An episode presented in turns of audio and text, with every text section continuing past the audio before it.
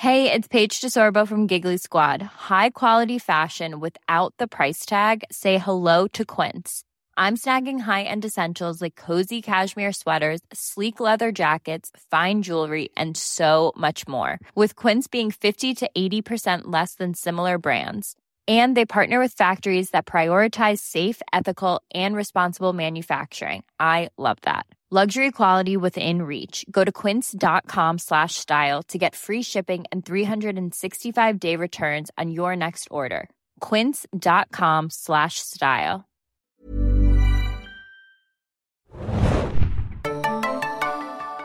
Ahoi, hoi, liebe Serienjunkies da draußen und willkommen zu einer neuen Filmbesprechung im Serienjunkies Podcast. Ich bin Adam und habe mir heute einen Gast eingeladen, nämlich. Moin, moin, Hannah hier. Wir besprechen Birds of Prey, The Emancipation of Harley Quinn, der im Englischen heißt Birds of Prey and the Fantabulous Emancipation of One Harley Quinn.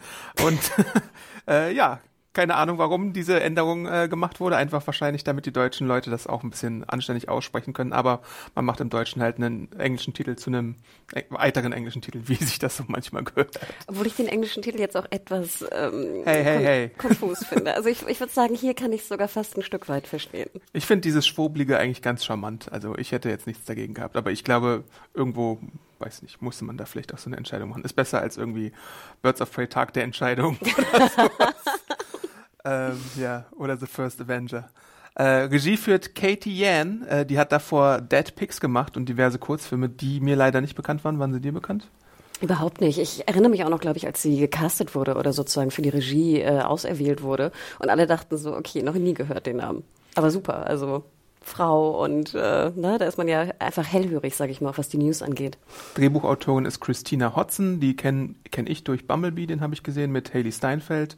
Äh, sie sollte auch das Drehbuch schreiben für Batgirl, sofern der irgendwann mal rauskommt. Da war ja mal Joss Whedon involviert, jetzt inzwischen auch nicht mehr. Und The Flash, ein weiterer DC-Film, der irgendwie seit zehn Jahren wahrscheinlich schon in Entwicklung ist, jetzt äh, mit dem It-Regisseur gerade aktuell ausgestattet ist, was sich natürlich auch minütlich ändern kann bei Flash. Ich glaube, da gab es schon sechs verschiedene äh, Regie-Kombos oder so.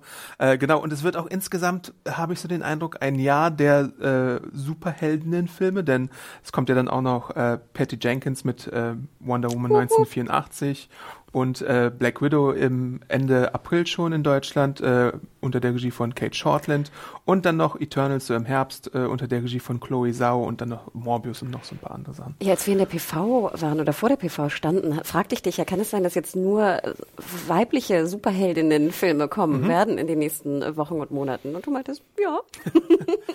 äh, ich finde es tatsächlich eine schöne Entwicklung. Äh, ich würde mir aber wünschen, dass es jetzt nicht so ein Jahr ist, wo es fokussiert ist, sondern vielleicht auch mal, dass die Mischung dann in Zukunft auch weiterhin so beibehalten wird, äh, dass es nicht immer nur so eine Männershow wird, das Ganze. Ähm, ja, oder Frauenshow jetzt. Ja, eben. Äh, eine Konzentration in beide Richtungen ist halt immer so ein bisschen, hm, okay. äh, mit einer Stunde und 49 Minuten ist es tatsächlich auch einer der kürzeren Filme. Ähm, Super. Was ich auch gut finde. Äh, es ist ein kurzweiliger Spaß, äh, äh, dieser Film. Das können wir, glaube ich, jetzt schon mal so ein bisschen vorwegnehmen.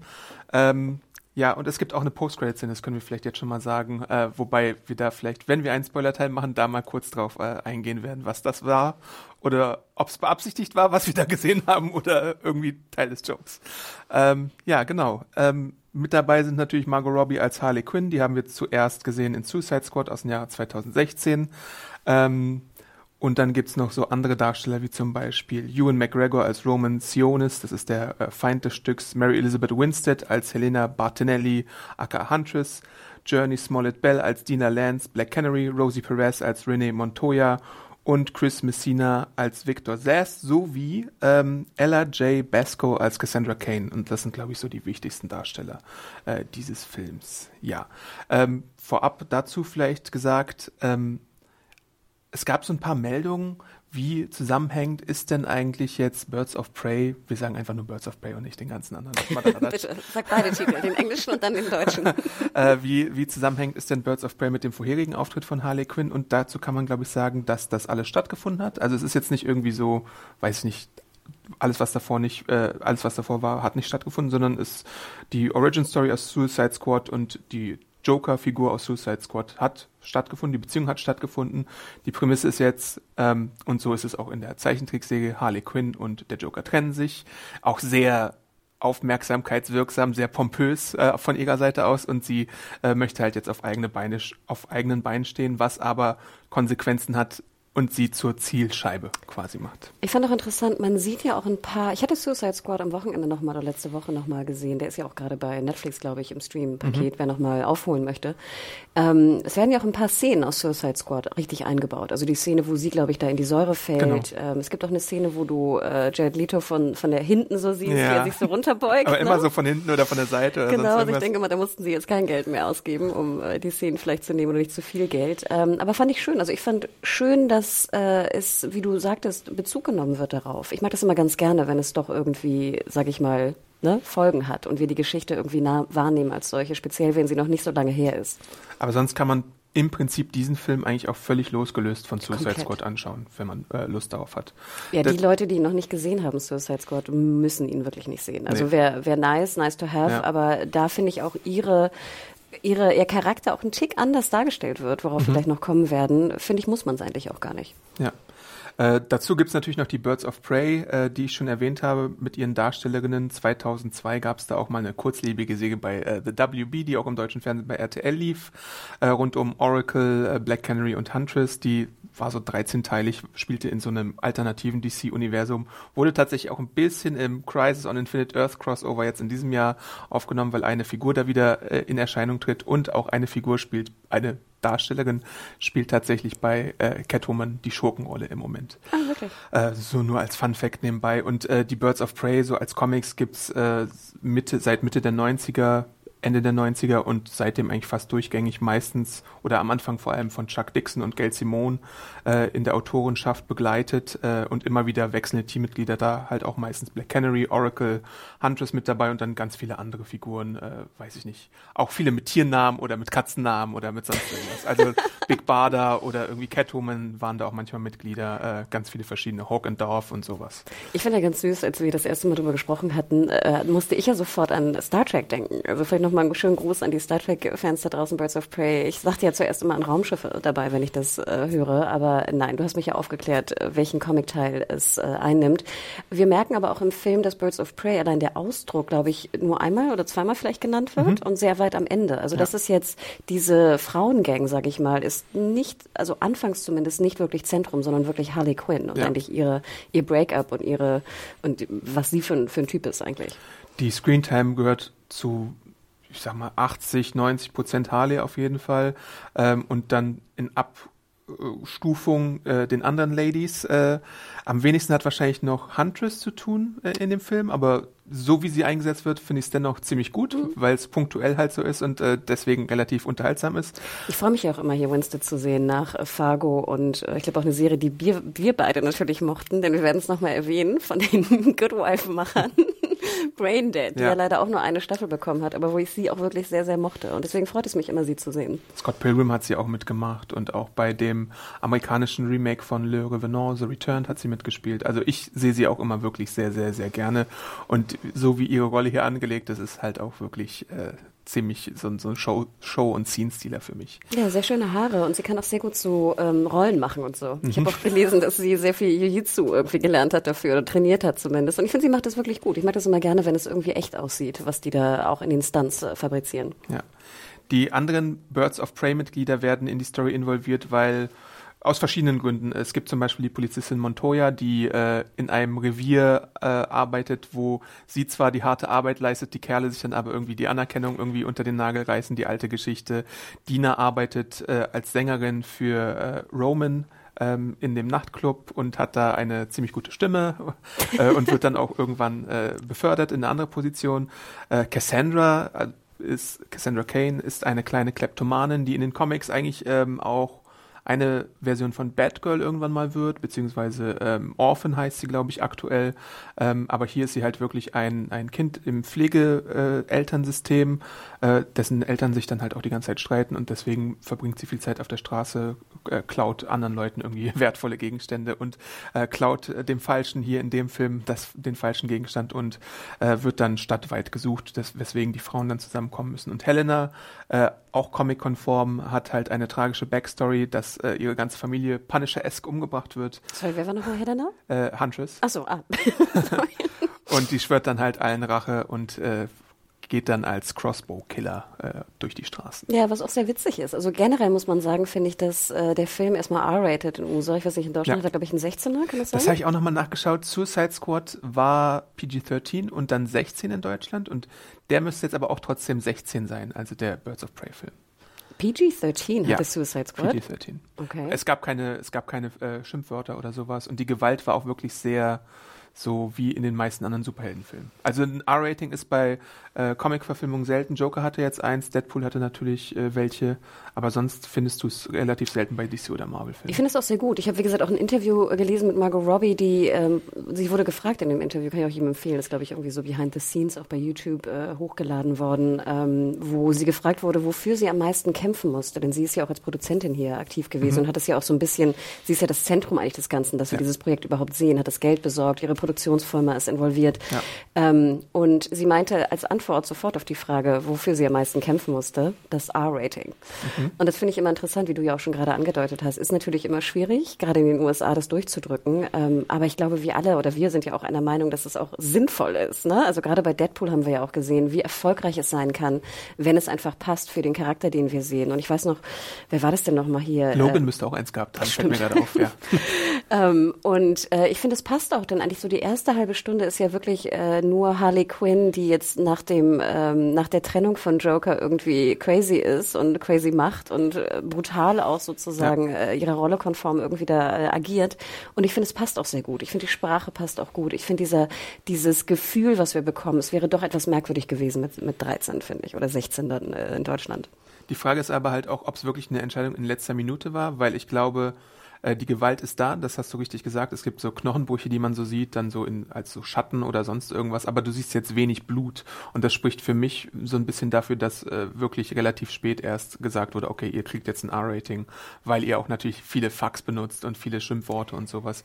Aber halt, ihr verzichtet darauf, dass ihr es allzu blutig irgendwie hier gestaltet. Ich würde ja vielleicht sogar anders argumentieren, ist vielleicht eine gewagte These, aber meiner Meinung nach vielleicht ja auch eine, eine weibliche äh, Entscheidung. Weil zum Beispiel ich finde diese ganze Brutalität schaue ich überhaupt nicht gern. Ich gucke dabei weg, wenn Ja. es um Appeköpfe und Gedärme und Blut geht. Und vielleicht hat jetzt wirklich die Regisseurin und auch die Produzentin in diesem Fall, Robbie, einfach gesagt, wir wollen R-Rating einfach, um, um den, den Ton äh, zu halten, aber nicht unbedingt wegen der Gewalt. Ja. Was ich sehr befürworte, denn wie gesagt, ich brauche keinen keine fliegenden Gedärme. Und hier, wenn irgendwelche Kehlen durchgeschnitten werden, was ja passiert, hörst du halt das Tropfen des Blutes, aber du siehst es nicht. Und es gibt ja auch R-Rating und R-Rating zum Beispiel. Äh, ein sehr extremes Beispiel dafür war der letzte Hellboy-Film, ähm, wo es da eine Szene gibt, äh, und das ist jetzt egal, das ist, ob es ein Spoiler ist oder nicht, aber da wird wirklich fünf Minuten lang irgendwie werden Menschen auseinandergerissen, einfach nur weil man es kann im R-Rating. Und das ist halt dann so ein sinnloses R-Rating. Und hier passt es halt eigentlich zu dem, was dargestellt wird, wobei ich halt immer noch meine Probleme habe damit, DC oder Marvel Comicfiguren fluchen zu hören, weil ich es einfach so gewohnt bin, dass sie so ein bisschen äh, in, in normale Bahnen äh, sind. Also gleichzeitig gibt's aber jetzt auch durch DC Universe, also den Streamingdienst von DC in den USA, Gibt's die äh, die ja ja die Tendenz dazu, ähm, Serien wie Titans und Doom Patrol und auch die Harley Quinn Zeichentrickserie die haben und Swamp Thing, die haben ja allesamt irgendwie ein R-Rating quasi, weil da wird halt die ganze Zeit irgendwie geflucht und äh, harte Gewalt gezeigt. Also da gibt's von DC aus tatsächlich so ein bisschen auch eine Verschiebung in so eine Richtung, vielleicht auch als Emanzipation, da haben wir es wieder, äh, zu Marvel, die ja relativ clean sind, auch mit Disney, was das angeht, ähm, dass man hier vielleicht eher so diese Blue Ocean Strategie fährt, weißt du, dass man das so als Superhelden-Alleinstellungsmerkmal hat, dass man ein bisschen mehr in diese R-Rated Richtung gehen kann. Aber ich wollte gerade auch sagen, war nicht Deadpool auch bekannt dafür, dass er sehr so dirty äh, spricht? Deadpool ist natürlich da auch nochmal ein Sonderausnahmefall, weil es noch unter der 20th Century Fox Regentschaft war. Also da muss man jetzt natürlich auch ein bisschen abwarten, wie es unter den Disney Comics? sein wird. In den Comics? Nö. Nicht Ach unbedingt. wirklich? Nee. Okay. Aber erzähl doch noch mal kurz, das habe ich ja auch erst durch dich erfahren, äh, was so die Entstehungsgeschichte von Harley Quinn als Charakter ist. Denn zum Beispiel, ich dachte ja früher immer, das basiert auch auf einem, einem Comic und es ist ganz alt, aber dann hast du mir ja auch aufgeklärt, Ja. damals glaube ich schon bei Suicide Squad, dass die mir gar nicht so ist. Genau, äh, Harley Quinn äh, beruht eigentlich auf der meiner mit Lieblings-Batman-Interpretation, die es gibt. Batman The Animated Series aus den 90ern, 92 gestartet. Harley Quinn ist, glaube ich, 93 zum ersten Mal aufgetaucht und war da äh, die Psychologin des Jokers, die sich dann irgendwann mal in ihn verliebt hat und dann zu seiner verrückten Sidekick-Partnerin wurde, die halt äh, so schnell Anklang fand, dass sie immer wieder äh, benutzt wurde und dann später auch erst in den Comics dann ein eigenes Spin-off bekommen hat. Erstmal so im animierten Stil und dann später tatsächlich auch im äh, normalen DC-Universum. Und jetzt jetzt. Kurze Frage halt. Ja? Gibt es denn die Animated Series momentan irgendwo im Stream, weißt du Die gibt es nicht im Stream, aber es gibt seit letztem Jahr jetzt eine schöne Blu-ray-Edition davon. Oh. Und ich glaube, in den USA gibt es sie tatsächlich bei DC Universe. ähm, und ich glaube, du kannst sie auch bei iTunes kaufen. Aber so im, als wenn du jetzt ein Streaming-Abo hast, kriegst du sie, glaube ich, nicht eins. Okay, aber die Folge würde ich ja ganz gerne mal sehen, weil ich finde diese Geschichte, diese Stockholm-Syndrom-Geschichte von ihr als, weil sie ist ja auch sehr klug, ne? Mhm. Und sie kommt und sehr gebildet und sie kommt ja da zu ihm nach Arkham und verliebt sich in ihn. Finde ich eine ja. wahnsinnig interessante Geschichte.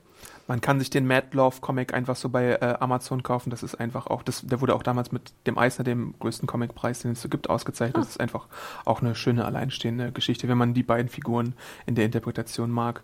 Was ich noch sagen wollte, ist, dass Harley Quinn jetzt so in den letzten 10, 15 Jahren, vielleicht auch durch Suicide Squad angekurbelt, durch The New 52, äh, bei DC zu einer der tragenden Säulen geworden ist, was so Comic-Abverkäufe angeht. Wenn du eine Harley Quinn-Säge oder Minisäge machst, kannst du dir sicher sein, dass die äh, relativ gute Abverkäufe hatte. Und ähm, sie taucht halt überall auf. Es war auch neulich in, in, der Justice League irgendwie zu sehen, was natürlich auch ein bisschen fragwürdig ist, wegen ihrer Moralität und so. Aber hat dann auch manchmal so einfach mehrere Miniserien und äh, taucht immer wieder auf. Auch in Suicide Squad jetzt zum Beispiel immer wieder. Also sie ist schon so neben Superman, Batman, Wonder Woman so mittlerweile so ein Top 5 Charakter bei DC, würde ich sagen. Ich finde ja auch sehr spannend, wie beliebt sie auch ist unter Frauen mhm. und äh, unter Cosplayerinnen auch mhm. vor allem, äh, weil ich es ja Wahnsinn fand, dass wir auch auf der Comic-Con hier in Berlin waren oder auch auf anderen Comic-Cons international, wie viele Harley Quinn-Ladies äh, da einfach ja. verkleidet waren. Also gerade so, ich würde sagen, so, so im Höhepunkt 2016 dann bei Suicide Squad, aber auch 17. Also ich habe das Gefühl, ich habe noch nie in meinem Leben so viele rot-blaue Hotpants gesehen. Ja. Mit irgendwelchen Baseballkeulen oder was auch immer, so einem Hammer Keule sie da rumläuft. Ich glaube, die Figur äh, eignet sich auch deswegen so gut, weil es halt auch relativ viele verschiedene Interpretationen inzwischen schon gibt. Also äh, das klassische Harley Quinn Outfit äh, aus der Animationsserie, jetzt Suicide Squad, äh, jetzt bei Birds of Prey hat sie wieder was anderes. In den Arkham Games hat sie dann so ein Krankenschwester Outfit. Also da kannst du halt ganz viel verschiedenes Zeug anstellen und bist relativ wandelbar und so die Clowns sind ja immer so dankbar als Verkleidung. Auch bei beim Joker haben wir das ja gesehen, dass das äh, irgendwie sehr beliebt ist. Ja, der Look ist einfach wirklich ikonisch, ne? Muss. Man muss man mal sagen. Das stimmt. Und du kannst natürlich auch gutes Couple draus machen, ne? Mit Joker ja. und äh, ja. Harley. Ja. Cool. Okay, danke. Ähm, zurück zum äh, eigentlichen Film, ähm, der ja, ähm, wir haben es auch schon angedeutet, ähm, relativ viel Girl Power und Female Empowerment äh, äh, darstellt und ähm, das gefällt uns, glaube ich, beiden relativ gut, würde ich sagen, oder? Nö. Nein, also natürlich, das ist, also ich, ich muss gestehen, manchmal sitze ich dann da im Kino und bin immer noch positiv überwältigt, wenn ich sowas sehe. Das mhm. klingt jetzt vielleicht ein bisschen komisch, vielleicht auch für, für Hörer da draußen, die sagen, ach, das nervt irgendwie, ne? Müssen wir jetzt wirklich äh, jede Art von Frau, alt, jung, äh, jeder Herkunft irgendwie sehen in diesem Team.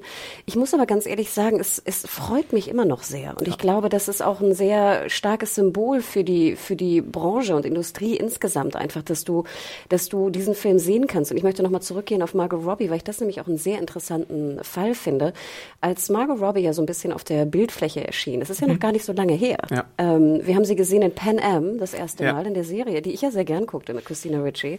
Und da war sie eine andere Flugbegleiterin und ich finde, sie hat auch komplett die Show äh, getragen. Mhm. Ne? Und sie ist ja Australierin, war vorher, glaube ich, äh, hier so ein Soap-Sternchen, ist ja auch einfach wirklich Bildbild hübsch, sieht doch aus wie so ein typisches bildhübsches Soap-Sternchen. Aber ich fand schon bei äh, Pan Am hat man gesehen, dass sie auch wahnsinnig gut schauspielern kann, was natürlich auch oftmals oftmals oder manchmal auch der Fall ist bei, bei Soap-Darstellerinnen. Und ähm, wir haben sie dann, glaube ich, auch schon äh, 13 gesehen bei Wolf of Wall Street, was ja sehr ungewöhnlich war, dass sie so eine groß, also nicht groß, dass die Rolle nicht groß war, aber sie war doch sehr bedeutsam, sage ich mal. Mhm. Ähm, und dann zum Beispiel in Fokus. Und ich dachte immer noch so, ach, das ist so die typische hübsche Blondine, die irgendwie gecastet wird für das Eye Candy. Aber sehr, sehr schnell, finde ich, haben wir gesehen, dass auch Margot Robbie jetzt, sage ich mal, in den, so blöd es klingt, in den Interviews, wo sie auftaucht bei YouTube und äh, bei den Late-Night-Shows und was auch immer, einfach wahnsinnig charming ist, wahnsinnig clever und, ja. und schnell, was du ja heutzutage auch als Schauspielerin fast sein musst. Ich meine, Interviews bestehen ja heutzutage eigentlich mehr wie so ein, ist ja mehr so ein Gag und so eine Show geworden als ein klassisches Interview. Und sehr früh, gerade bei I, Tonya, was ich ja sehr mochte, dass sie sich diesem Thema, was mich persönlich als Eiskunstlauf-Fan sehr, ja. sehr bewegt und was ich sehr gut kenne, dass sie diesen Film ja auch, glaube ich, eigenhändig produziert hat und gepusht hat und auch eine Oscar-Nominierung dafür bekommen hat. Er hat mich wahnsinnig gefreut, neben diesem Erfolg von Suicide Squad. Und ähm, ich finde, es ist wirklich, also wenn es heißt hier The Emancipation of Harley Quinn, ich finde, es ist eigentlich wirklich, oder sorry, The Fabulous ja, ja. ja? Mhm. Finde ich es eigentlich eine Fantabulous. Fantabulous Emancipation of Margot Robbie, muss ich ganz ehrlich sagen. Die so als Blondinchen Eye Candy auch in Tarzan, äh, grauenhaft, der aber sehr erfolgreich war, ähm, sich wirklich emanzipiert hat als, als Oscar. Ich meine, sie ist wieder nominiert sie wird wahrscheinlich nicht gewinnen jetzt äh, mhm. äh, Sonntagnacht, aber ähm, das freut mich wahnsinnig und dass sie wirklich auch ihre Einflussnahme, die sie jetzt aufgebaut hat, auch durch ihre Produktionsfirma benutzt, um eine Rolle wie Harley Quinn, die vielleicht, sage ich mal, ja doch auch wieder als Eye Candy, finde ich, benutzt wurde in Suicide Squad. Ähm, viele fanden es sehr amüsant, auch absolut okay, äh, das zu finden, aber dass sie jetzt sagte, okay, da steckt vielleicht mehr in diesem Charakter, als in einer super knappen Hotpants irgendwie rumzulaufen und von jedem angemacht zu werden. Und sie hat das jetzt durchgedrückt, dass dieser Film zustande kommt und dass dieser Charakter anders interpretiert wird. Und das finde ich komischerweise wahnsinnig schön. Und das, so blöd es klingt, geht auch für mich in die komplette Bewertung des Films einher. Mhm.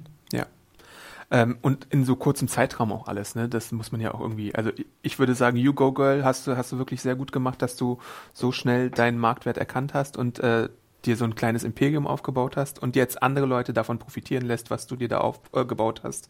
Äh, und ich meine, wie es scheint, äh, streckt sie die Fühler ja auch in andere Richtungen aus. Sie hat, glaube ich, auch Tank Girl sich die äh, Filmrechte nochmal gesichert und äh, ich glaube, sie darf Serien. auch Serien, ja. Sie Dollface. darf auch ähm, äh, so lange Harley Quinn spielen, wie sie irgendwie Bock drauf hat wahrscheinlich. Und DC und Warner werden ihr irgendwie dankbar sein.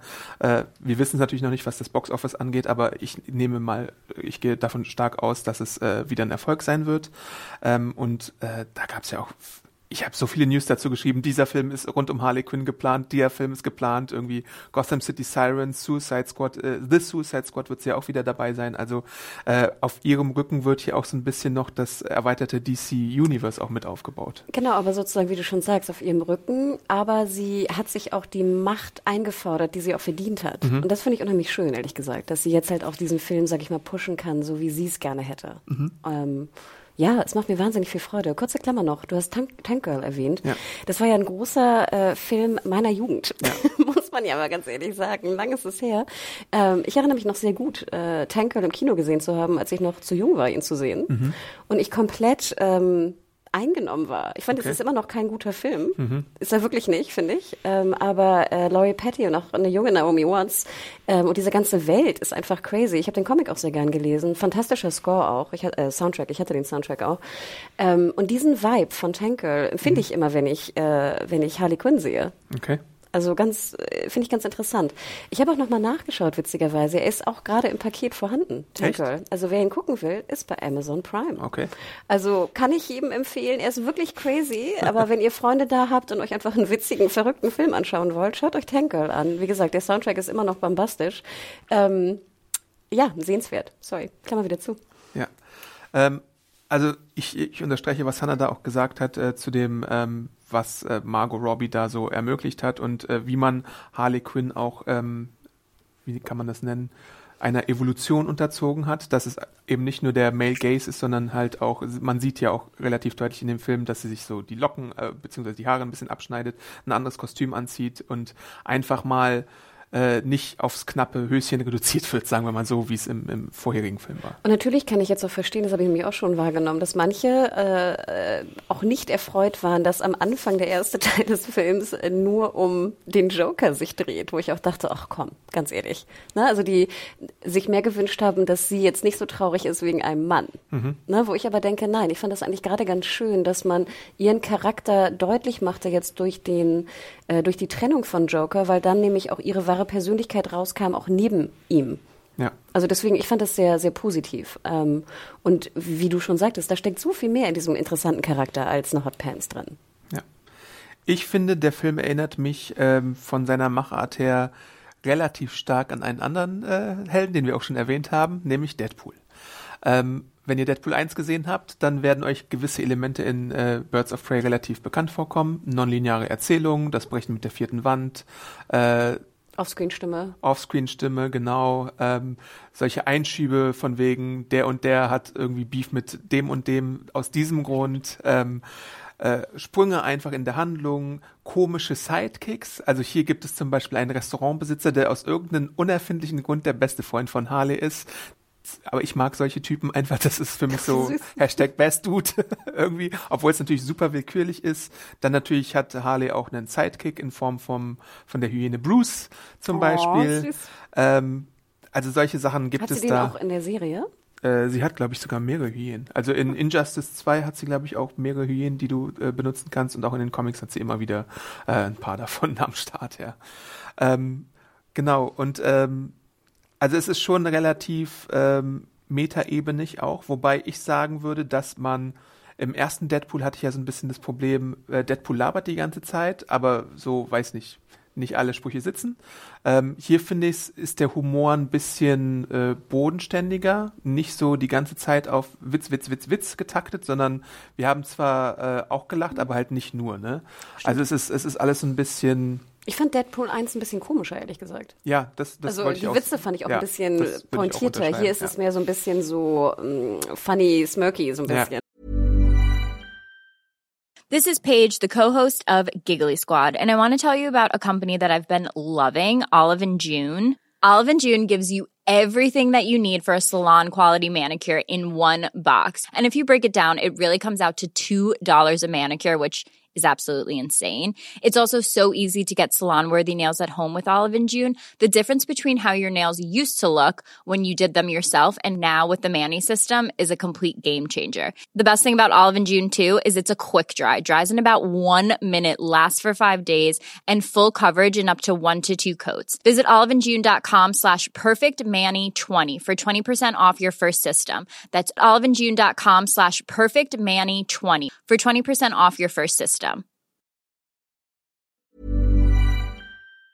Ne? Also wo du vielleicht ein bisschen schmunzelst und ein bisschen ja. giggelst, aber jetzt nicht so laut Schenkel klopft, was ich teilweise schon bei Deadpool 1 hatte. Ja, das würde ich auf jeden ne? Fall sagen. Also der Humor bei Deadpool 1 ist noch ein bisschen stärker vorhanden. Aber ich finde, es gibt dann hier bei, bei Birds of Prey so kleine Momente, zum Beispiel in einem Kampf, ich weiß nicht, ob es dir aufgefallen ist, aber dir wird es bestimmt aufgefallen sein, so, äh, das ist kein Spoiler, weil es einfach so eine kleine Randnotiz ist.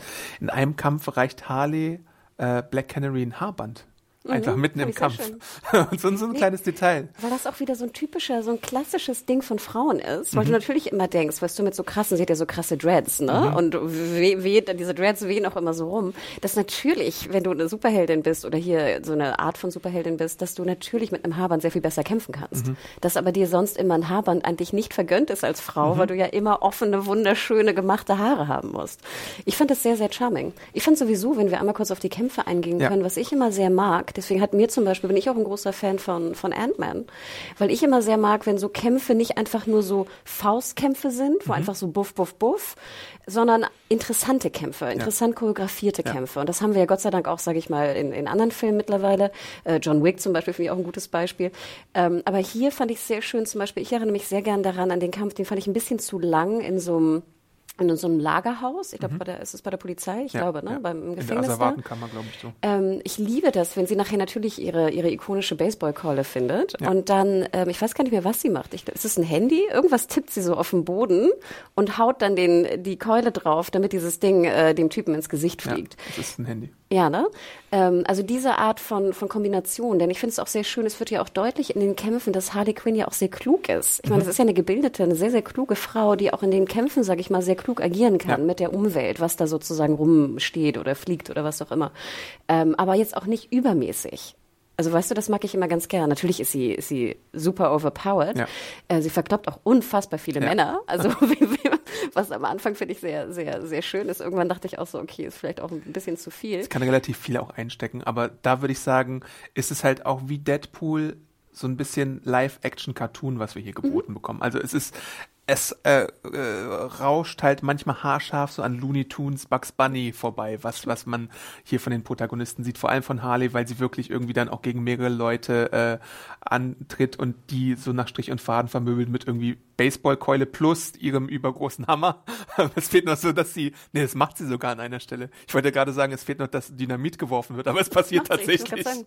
Das, genau, das fand ich nämlich auch ein bisschen schade. Ich hatte eigentlich nie wirklich Angst um sie. Mhm. Also irgendwie hatte ich auch das Gefühl, dass, dass die Bösen auch recht viel wenig Schusswaffen hatten und dass ich nie Angst hatte. Mhm. Und dann irgendwann gab es so einen Moment, wo ich mal kurz Angst hatte und dann war ich so ganz verwirrt, weil es dann so ein, so ein krasser Wechsel war. Denn es wirkte schon, ja, sehr, sehr cartoonig, auch in der, in der Machart. Also mir hat das sehr gut gefallen. Ich fand die Kamera, ne, Libertik, den wir, das ist eigentlich Aronofskis Hauskameramann. Okay. Es ist wirklich wunderschön gedreht, sehr schön auch geschnitten, finde ich. Also es ist sehr schnell geschnitten, sehr, du hast sehr viele so Slow-Mos mit eingebaut. Also es sieht, ich finde, es sieht wirklich schön aus.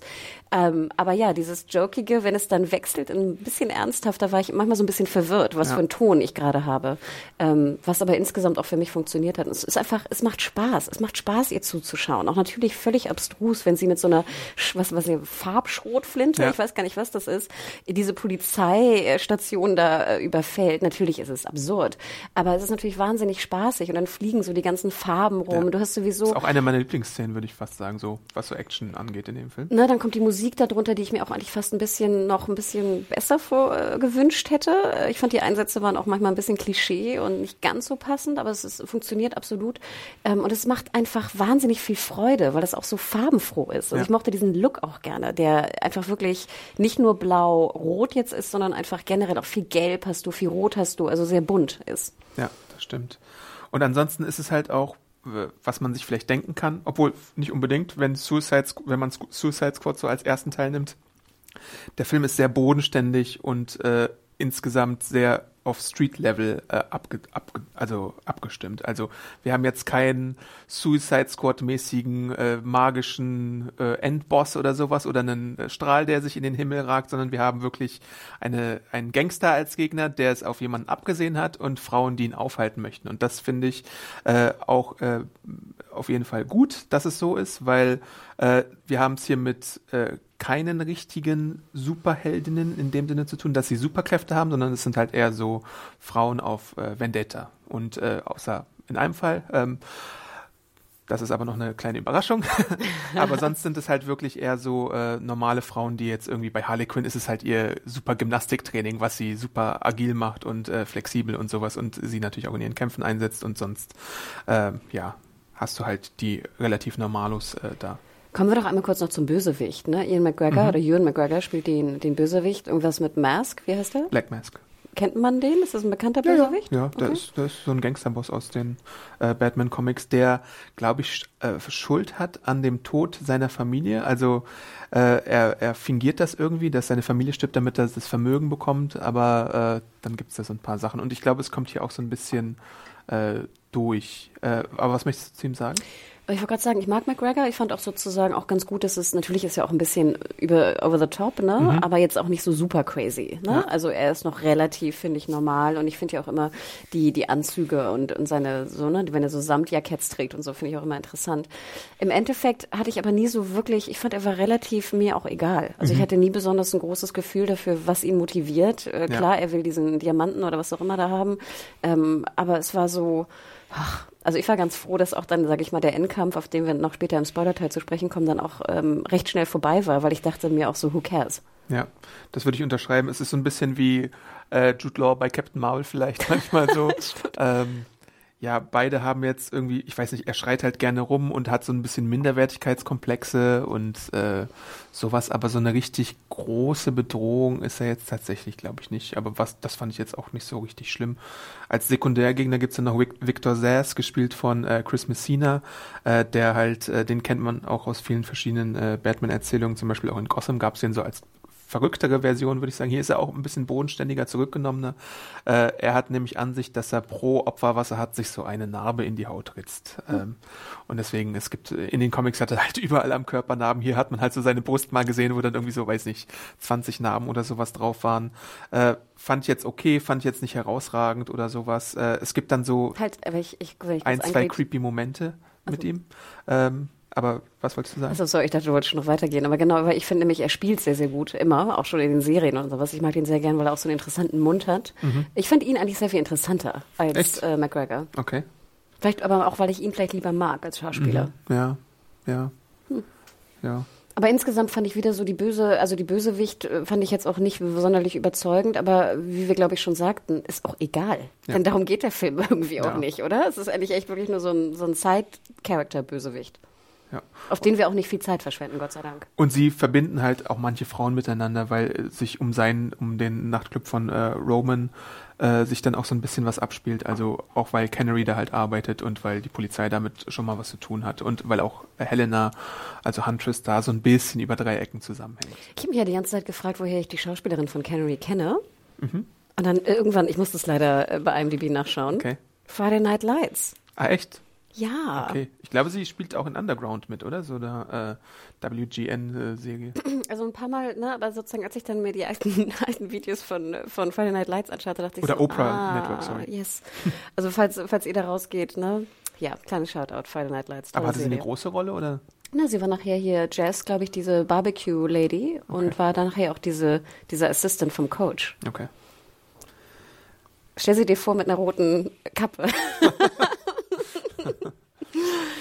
Ich fand sie aber auch wirklich gut und vielleicht können wir darauf auch nochmal ganz kurz zu sprechen kommen. Sie ist ja auch eher so, so die, die Straßenkämpferin, ne, würde ich vielleicht mal sagen. Äh, macht so geile Kicks und so und äh, in diesem äh, vorher schon erwähnten Interview ähm, finde ich sowieso auch sehr löblich, dass ja auch die Frauen alle ihre Stunts auch selbst gemacht haben. Ah ja. Ähm, und sie hat da auch sehr, sehr trainiert für diese, diese Kicks und Co. Ich weiß jetzt nicht, ob sie alles selbst gemacht haben, ne? aber ähm, also Also gibt es so ein paar Motorradszenen, da haben sie Genau, bestimmt nicht selber ne, gemacht. so, also auch die, die gefährlichen, aber ich sag mal, diese, diese Kicks und Co. Ähm, äh, hat sie auch äh, gemacht und ich finde, sie macht das auch wirklich gut. Ähm, genau wie hier, wie gesagt, äh, Winstead natürlich da ihr Jiu-Jitsu rumgerolle gemacht hat und ich glaube, es ist ja über auch äh, bekannt, dass Margot Robbie ja auch sehr, sehr viel macht, also gerade Ja. was die Gymnastik-Parts Die macht. ist da auch ein bisschen, ähm, wie nennt man das? Äh, sie steigert sich da manchmal ein bisschen rein. Und dann äh, geht sie so ein bisschen als überambitioniert, dass sie dann irgendwie in kürzester Zeit so Gymnastik lernt oder sonst irgendwie so Das finde ich wieder so geil, du, Ja, sie ja. geht als überambitioniert, wenn sie sich anstrengt, aber wenn ein Dude Stimmt, dann stimmt, irgendwie, stimmt, weißt stimmt. du, da so jahrelang Die rumtrainiert. Formulierung nehme ich zurück. Ähm, nee, aber man, ich finde wirklich, dass auch die Kampfszenen, Choreografie ähm, von, von, wie gesagt, auch wieder Kamera und Schnitt, dass das wahnsinnig gut funktioniert und halt jetzt nicht so aussieht. Also ich weiß, bei der einen Szene dachte ich so, okay, hier siehst du die, das Stunt-Double sehr deutlich in dieser Gefängnisszene, wo dann so rumgesprungen und so ein bisschen rumgerollt wurde auch. Da fand ich, sah man es sehr deutlich im Kino und wir saßen jetzt nicht so weit vorne. Aber ich finde, es hat wirklich super funktioniert und ich fand eigentlich jeden Kampf interessant. Ja, das stimmt schon. Und ich finde es auch gut, dass es nicht, also es gab schon Action-Szenen, aber es gab jetzt auch nicht so übermäßig viele Action-Szenen, würde ich sagen. Ähm, und ich muss auch sagen, dass ich äh, den hinteren Teil des Films ein bisschen interessanter fand als den Anfang, als dann die Ladies dann so zusammenkamen. Dann gibt es so eine schöne äh, Szene in, äh, man kann es glaube ich vielleicht sagen, Wollen wir in den Spoiler-Teil eigentlich gehen? Sind wir sonst durch? ich glaube, wir sind fast durch. Ja, wir machen einfach vorsichtshalber, glaube ich, Ja, mal ne? eine Spoilerglocke. Spoiler, Spoiler, Spoiler, äh, weil wir jetzt aufs äh, letzte Drittel des Filmes noch ein bisschen mehr zu sprechen kommen. Äh, genau. Ähm, in dem letzten Drittel sind sie ja dann in dem Ex-Versteck vom Joker, äh, wo es ja dann auch so ein Spiegelhaus gibt und sowas und dieses, äh, weiß ich nicht, was es da auf dem Jahrmarkt so alles gibt und diese eine Szene, wo dann Waffen, äh, wo man sich bewaffnen soll und dann der Waffenschrank leer ist, äh, fand ich ganz äh, witzig.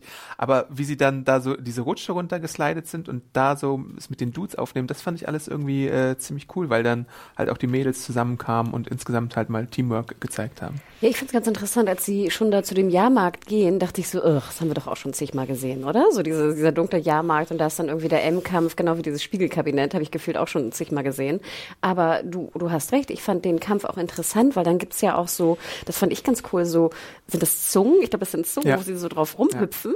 Dann gibt es da so, so Hände, die so, so äh, zurückgebogen werden können und so watschen können.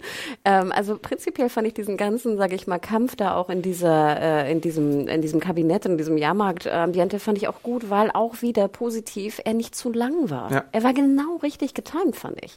Gerade in dem Moment, wo ich dachte, ach, jetzt langsam habe ich auch genug, was vorbei. Ja. Und das fand ich, fand ich super. Es war sehr gut vom Pacing her, meiner Meinung nach auch. Und kurz danach gibt's ja dann auch noch so eine kurze äh, Motorradverfolgungsjagd, die fand ich auch ziemlich gut, wie es da wieder zum Team abkam, weil wer saß auf dem Motorrad? Huntress saß auf dem Motorrad und hat Harley so ein bisschen gezogen. Ähm, das ist natürlich auch so ein bisschen äh, wieder das Cartoon-eske, dass man auf dem per mit so einem, weiß ich, mit so einem Band äh, sich an so einem Motorrad hängen kann, aber es hat mir irgendwie dann noch irgendwie Freude bereitet. Naja, ich weiß nicht, bei den äh, äh Geschwindigkeiten ist vielleicht ein bisschen schwierig. Na gut, davon mal. Aber ich, ich fand zum Beispiel auch ganz schau, wir haben ja auch vorher am Anfang äh, festgestellt, dass äh, Harley Quinn, und ich glaube, es war ja auch ein Suicide Squad, ne, dass sie dieses Roller, wer ist das, Roller, Roller Derby, Derby ja. macht. Und ich denke, wenn du das natürlich äh, machst, dann ist ja dieses, das liebe ich immer, wenn die Frauen sich so gegenseitig mhm. so. Whip me. Genau, genau. Ich, fand, ich finde das immer irgendwie cool. Und ich glaube, das sollte ja auch so ein bisschen einfach so die, die Rück, der Rückbezug sein. Und das mhm. komischerweise hat mich nicht gestört. Mhm. Also nee, da kann, kann ich über, darüber hinwegschauen, denn auch, wie du sagtest, ich glaube, diese ganze Autoverfolgungsjagd, was war die? War maximal irgendwie fünf bis zehn Minuten mhm. lang, wenn überhaupt, würde ja. ich sagen. Und dann muss man ja auch sagen, geht es noch auf den Pier und hier natürlich das Kind wird entführt von, von dem, dem Maskendude. Ähm, und ich dachte wieder so, oh, sehen wir jetzt so einen ganzen äh, Kampf? Nein, innerhalb von zwei Minuten ist das Ding ja. vorbei. Das finde ich auch immer wieder sehr gut. Dass, also insgesamt, wenn man einfach mal zu Potte kommt und manchmal halt weiß, äh, wir machen es einfach mal kurz und das fand ich halt herrlich erfrischend. Äh, Victor Sass, wir sind ja im Spoilerteil, wurde auch davor schon irgendwie äh, aus dem Verkehr gezogen. Ewan McGregor wird hier dann äh, durch Cass und eine gestohlene Granate quasi in die Luft gesprengt und dann ist halt auch schon wieder fast alles gut. Äh, ja, also, und dann ist Friede Freude, ne? Ja. Also ähm, ja, und also äh, es war, ich fand wirklich, also das, ich weiß gar nicht, ob ich den zweiten Teil besser fand als den ersten, mhm. weil ich glaube, diese Verfolgungsjagd und dieses Spiegelkabinett, diese Endkampfszenen meist mich nicht so interessieren. Ich mochte den Anfang, glaube ich, sehr gern. Okay. Auch so diese, diese Verfolgungsjagd, wo, wo ähm, Harley Quinn so durch die Stadt läuft und verfolgt wird. Ja. Und dann so die ganzen, sag ich mal, jeder, der, dem sie irgendwas angetan hat, sich rächen will an ihr. Und ich kann das sehr gut verstehen übrigens, wenn man, wenn man so ein geiles Sandwich hat oder irgendwas oh essen oh will und das dann nicht zu essen bekommt, gerade nach so einer, weiß nicht, verkaterten Abend ja. davor. Ähm, ich habe übrigens noch einen kleinen Fun Fact in diesem Interview mhm. festgestellt. Vielleicht, ich weiß nicht, ob du das weißt. Äh, Margot Robbie ist allergisch gegen Eier. Nee, wusste ich nicht. Und zwar vor allem Eiweiß. Was? Okay. Weil das anscheinend fördernd ist für Migräne. Also ich habe viel okay. gelernt gestern, wo ich auch dachte, okay, ich wusste nicht, dass es ein Ding ist. Aber natürlich musste sie sehr viele Eier-Sandwiches essen und deswegen haben sie nur Enteneier benutzt am Set. Okay, also sie ist gegen Hühnereiweiß allergisch. Genau. Okay. Und dann dachte ich mir so, okay. Ich, ich wusste Hätte man es nicht ganz anders machen ich dachte auch, hätte man, muss, man muss es denn ein Eier-Sandwich sein, ne? Okay. Aber fand ich ganz interessant. Also ich dachte auch so, habe ich schon jemals ein, ein Entenei gegessen? Du? Nee. Gibt es die auch zu kaufen in Deutschland? Es gibt so Straußeneier, ne? Oder so, äh, so äh, Wachteleier. Na genau. Das, das ist, glaube ich, ein bisschen geläufiger. Und dann erzählte mir aber ein Freund, dass auch diese 1000- oder 100-jährigen Eier in, in China, dass das auch Enteneier sind. Ah, okay. Und dann dachte ich so, okay, leider habe ich das da schon mal reingebissen. also, kann mal wieder, also Fun Fact wieder zu. Ja, und äh, da sind wir auch eigentlich schon fast am, am Ende des Films. Also es passiert dann auch gar nicht mehr so viel. Wir sehen, dass die Birds of Prey quasi sich äh, zusammentun, äh, aber es sind hauptsächlich Montoya, ähm, Huntress und äh, Black Canary, die sich dann auch emanzipiert von äh, Black Mask natürlich, weil sie nicht mehr für ihn arbeiten muss. Ähm, und äh, Harley und Cassandra machen dann ihr eigenes Ding. Also Harley hat sich irgendwie äh, ein cooles Auto zugelegt, neue, nochmal neue Klamotten und nimmt äh, Cass unter ihre Fittiche äh, als äh, kleine Auszubildende und das fährt dann ja, irgendwo weg. Was ich immer ein bisschen komisch finde, als Deutsche denkst du ja immer so, okay, Schule vielleicht so, ne? also, ne? Ob sie jetzt gerade schon zur Schule gegangen ist, ist natürlich auch eine andere Frage.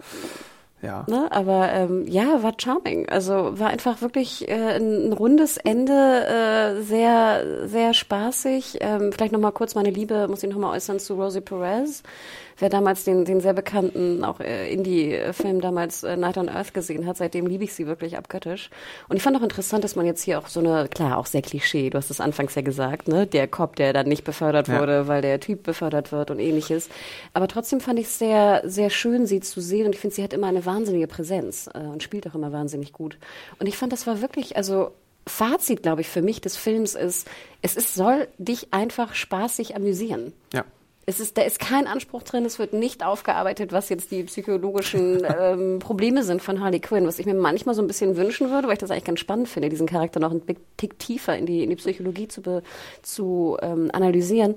Aber ich kann auch verstehen, das hat da nichts zu suchen. Das ist einfach Fun, es ist Action, es ist spaßig, du sollst einen schönen, einen schönen Abend im Kino haben. Und den hat man, finde ich, auch absolut. Ja, das stimmt. Vielleicht noch ein paar letzte Worte zur Post-Credit-Szene. Wir sind äh, geduldig im Kinosessel äh, geblieben und haben geschaut, ob es da vielleicht noch was gibt. Und tatsächlich äh, begrüßt uns Harleys Stimme am Ende nochmal. Und sie setzte dann bei uns jedenfalls dazu an. Und da bin ich mir jetzt nicht sicher, ob es der Gag ist oder ob die Vorführung wirklich kurz vorher geendet hat. Sie setzt aber an und sagt äh, Batman oder Fax. hört man da wahrscheinlich. Äh, dazu muss man sagen, dass äh, Harley in der Zeichentrickserie ihm auch die ganze Zeit unterstellt, dass er äh, sich an Fledermäusen vergeht. Also vielleicht ist es so so ein bisschen äh, darauf bezogen oder so. Aber ich bin mir halt jetzt nicht sicher, ob der Satz abgewirkt wurde, ob es der Gag war. Es kann ja beides tatsächlich sein. Und du meintest ja schon, dass es schon der Gag ist, dass man dieses äh, Fuck jetzt nicht mehr hört. Aber dann frage ich mich, warum macht man hier eine Ausnahme, wenn es davor schon die ganze Zeit Fucks gab, weißt du? Deswegen schiebe ich es vielleicht ein bisschen auf die Vorführung. So witzig, dass du dir da so viele Gedanken machst. Ich dachte wirklich, es wäre der Joke, dass ja. es angedeutet, angedeutet wird sozusagen. Ja, also ich meine, es ist auch so ein bisschen das doppelte Trolling, weil man jetzt so lange sitzen geblieben ist mm. und man dann nur so einen Satz genau. hört. Aber ich weiß nicht es, es kann beides sein. Ja, aber klärt uns mal auf, weil natürlich würde mich auch interessieren, ob jetzt die, die Pressevorführung einfach zu früh abgesägt wurde, und zwar zu früh im Sinne von zwei Sekunden ja. zu früh, ähm, was ich mir, wie gesagt, nicht vorstellen kann, aber ja. pff, wer weiß. Ähm, ich halte es im Bereich des Möglichen, aber ich, beide äh, Situationen sind für mich vorstellbar. Aber sag mal, diese Anspielung mit, dass, dass Batman sich an Fledermäusen vergreift, was ich noch nie gehört habe vorher, ist das jetzt aus der Animated Series? Genau, ja. Ah, okay. Das ist aus der neuen Harley Quinn DC Universe Animationsserie, die gerade in den USA läuft. Weiß das jeder äh, Batman-Fan? Nicht, nicht unbedingt. Ah, okay. Weil ich fand, sage ich mal, für eine Post-Credit-Szene hätte ich mir lieber was anderes gewünscht. Ja. Ja. Also das war jetzt äh, ganz ehrlich, wenn ihr dringend auf Klo müsst nach der Vorstellung, würde ich sagen, geht lieber auf Klo. Ja. Ähm, denn äh, für die, einmal diese Stimme und diese, diese doppelte Anspielung oder einfache Anspielung, was auch immer es jetzt im Endeffekt war, finde ich, lohnt es sich eigentlich nicht wirklich sitzen zu bleiben. Ja. Also ich finde jetzt den Abspann nicht den längsten, da habe ich schon sehr viel länger gesehen, weil es auch welche gibt, wo zehn Animationshäuser dann nochmal einmal durchgerattert werden und hier geht es eigentlich so äh, von der Länge her. Sowieso war ja CGI sehr, sehr gering, oder? Ich meine, bis auf die Hygiene und ein paar, sage ich mal, Animationen, ist auch in, in Actionsequenzen war das ja wirklich, war ja wenig CGI, oder? Ja, wenig auffälliges CGI, sagen so, wir mal so. Genau. Wahrscheinlich gibt es da sehr viele Sachen, die trotzdem im Computer mm. entstanden sind. Ja, aber es, war, aber es war wirklich, fand ich, sehr, äh, im Vergleich zu anderen äh, Filmen aus dem Genre, wirklich ja. sehr gering, ne? Ja, das ähm, stimmt. Ja, Fazit, Adam, wie viele Sterne? Äh, ich habe jetzt vier Sterne gegeben, tatsächlich, weil er mich doch äh, sehr kurzweilig unterhalten hat und ich irgendwie ziemlich großen Spaß hatte ähm, und ich diese ganze Girl Power Geschichte sehr mochte. Ähm, auch so dieses Deadpool-Light-Gefühl fand ich äh, ganz gut, dass man da so ein paar nonlineare Erzählungen gemacht hat, ein bisschen ins Cartoonige abgedriftet ist und ich die Figuren eigentlich auch alle rundum eigentlich ganz äh, gelungen fand. Äh, vor allem natürlich Huntress.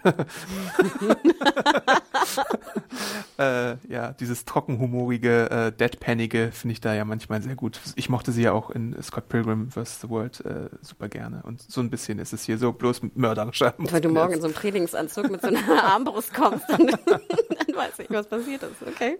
Ja. Ja, also ich finde deine vier Sterne würde ich auch absolut ähm, d'accord mitgehen. Ähm, als ich rauskam, wusste ich nicht so genau, nicht, dass ich sage, jeder Film muss eine Message haben. Ja. Aber so ein bisschen habe ich manchmal doch das Gefühl, also das ist eine persönliche Einstellung meinerseits, dass ich denke, ich brauche irgendwie was, was ich mitnehme aus einem Film. Mhm. Ähm, dann habe ich das aber auch, habe ich lange drüber nachgedacht und dachte mir, brauche ich das wirklich? Also muss ich das mhm. haben? Denn es ist, manchmal muss, finde ich auch, oder sollte ein Film einfach auch nur amüsieren. Ähm, aber ich sag mal, Leute da draußen, die jetzt wirklich auch vielleicht eine, eine tiefer gehende Message haben möchten von Filmen, werden vielleicht ein bisschen enttäuscht sein. Andererseits diejenigen, die einfach eine gute Unterhaltung haben wollen mit guter Action und Girl Power, werden köstlich sich amüsieren.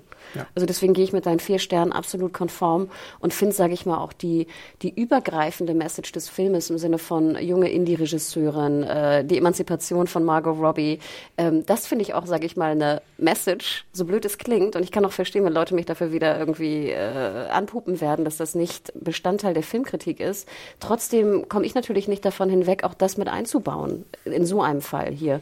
Und deswegen finde ich eigentlich die vier Sterne absolut perfekt. Jo. Ganz kurzer Ausblick vielleicht noch, was bei DC noch kommt, wobei sich das ja, wie gesagt, öfter mal sehr schnell ändern kann. Äh, dieses Jahr auf jeden Fall noch Wonder Woman 1984 von Patty Jenkins. Dann 19, äh, 2021 sind geplant äh, The Batman äh, von Matt Reeves, The Suicide Squad von ähm, wie heißt er noch gleich? James Gunn äh, und Black Adam mit Dwayne The Rock Johnson in der Hauptrolle äh, am 22. Dezember 2021. Ja. Suicide Squad 2 wird jetzt von Gunn gemacht? Genau. Finde ich ja ganz cool. Ja, der hat da auch äh, schon ganz viele Leute äh, gecastet. Ah. Äh, ja. Und nur wenige von, von den Altbekannten sind wieder dabei. Ich glaube, ähm, Amanda Waller, also ähm, oh, jetzt fällt mir ihr Name nicht ein. Claire Devine ist nicht mit dabei? Nee, nee, nee.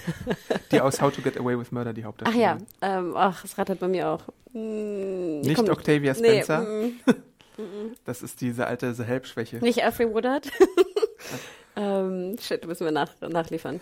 Äh, genau, und ähm, 2022 sind dann The Flash und Aquaman 2 äh, geplant, erstmal. Äh, und Shazam 2, glaube ich, inzwischen auch. Oh Gott, Wahnsinn. Das ist jetzt Phase, was ist das? Drei oder was? Ich weiß nicht, ob DC das überhaupt nach Phasen noch unterteilt. Äh, aber das sind so die unmittelbar geplanten äh, Filme von DC, die da noch kommen. Und Marvel hat dann natürlich auch noch Phase 4. aber das ist eine ganz andere Findest du das denn, du als jetzt Kenner natürlich, findest du das einen guten Line-Up? Oder hättest du dir was anderes gewünscht? Ähm, ich freue mich auf jeden Fall, glaube ich, auf den neuen Batman-Film, weil ich Matt Reeves wegen Planet der Affen ziemlich gut finde. Ähm, mit Patterson, ne? Pattinson. genau. Ich mag ihn ja auch sehr gern. Ich finde, der spielt auch gut. Auf Wonder Woman freue ich mich auch äh, eigentlich. Äh, hoffentlich ist das Ende diesmal ein bisschen besser als im ersten Teil, ähm, aber da habe ich eigentlich Hoffnung. Äh, und der Trailer sieht ja auch ziemlich gut aus. Super Trailer. Also wenn ihr Bock auf einen guten Trailer habt, ich fand ihn ziemlich perfekt. Und bei Black Adam glaube ich irgendwie so richtig erst daran, wenn ich da einen Trailer sehe, weil der wurde auch irgendwie schon sehr oft verschoben und angekündigt und dann äh, so, ne? Also genauso wie bei The Flash. Also da ist, glaube ich, noch viel in Flux, äh, äh, bis man da irgendwie richtige Trailer sieht. Und auch bei Wonder Woman war es ja so, der sollte ja eigentlich schon lange eigentlich Mhm. im Kino gewesen sein und dann hat man ihn nochmal jetzt auf den nächsten Sommer verschoben. Stimmt, der war ja schon über ein Jahr fertig, glaube ich. Ne? Ja. Schade eigentlich, weil ich finde, der hätte letztes Jahr sehr gut gepasst. Hm. Meh. Aber cool, ich glaube, dann werden wir uns wahrscheinlich bei Wonder Woman wiederhören, oder? Ja. ähm, ihr könnt uns natürlich Feedback hinterlassen. Wie hat euch Birds of Prey and äh, The Fantabulous Emancipation of One Harley Quinn, wie er auf Englisch heißt, gefallen? Ähm, mochtet ihr den Film? Mochtet ihr ihn nicht? Was hat euch nicht so gefallen? Schreibt es uns in die Kommentare oder bei Twitter. Wo findet man dich da? Genau, ich twitter momentan sehr viel über Little Women. Und zwar bin ich momentan bei, äh, bin ich bei Twitter unter @mediahore, M-E-D-I-A-W-H-O-R-E äh, zu finden, auch bei Instagram. Und du, Adam? Äh, ich twittere oft über irgendwelche lustigen Tiere, die irgendwie was Süßes machen äh, oder retweete da irgendwelche Accounts äh, unter Awesome Arndt äh, auf Twitter und Instagram. Und natürlich könnt ihr uns auch schreiben an podcast.serienjunkies.de, äh, wenn ihr es per E-Mail machen möchtet. Und ansonsten hört mal in unser Archiv rein. Da gibt's ja auch zum Beispiel einen frischen Anime-Podcast, äh, bald wahrscheinlich wieder Serienbiss-Podcasts und äh, so ein paar andere Besprechungen. Und vielleicht kehrt auch eine äh, Zombie-Serie bald wieder Ich wollte zurück. gerade sagen, ich glaube, Adam und ich werden äh, noch ein paar Podcasts in Zukunft, in naher Zukunft machen, denn äh, ja, ich glaube, wir können schon mal ein bisschen spoilern. Äh, ne, wir werden auch eine Zombie-Serie wieder in einem neuen Konstrukt betreuen, aber ich freue mich schon drauf. Jo. Dann hören wir uns bald wieder. Äh, ja, bis bald. Ciao. Ciao.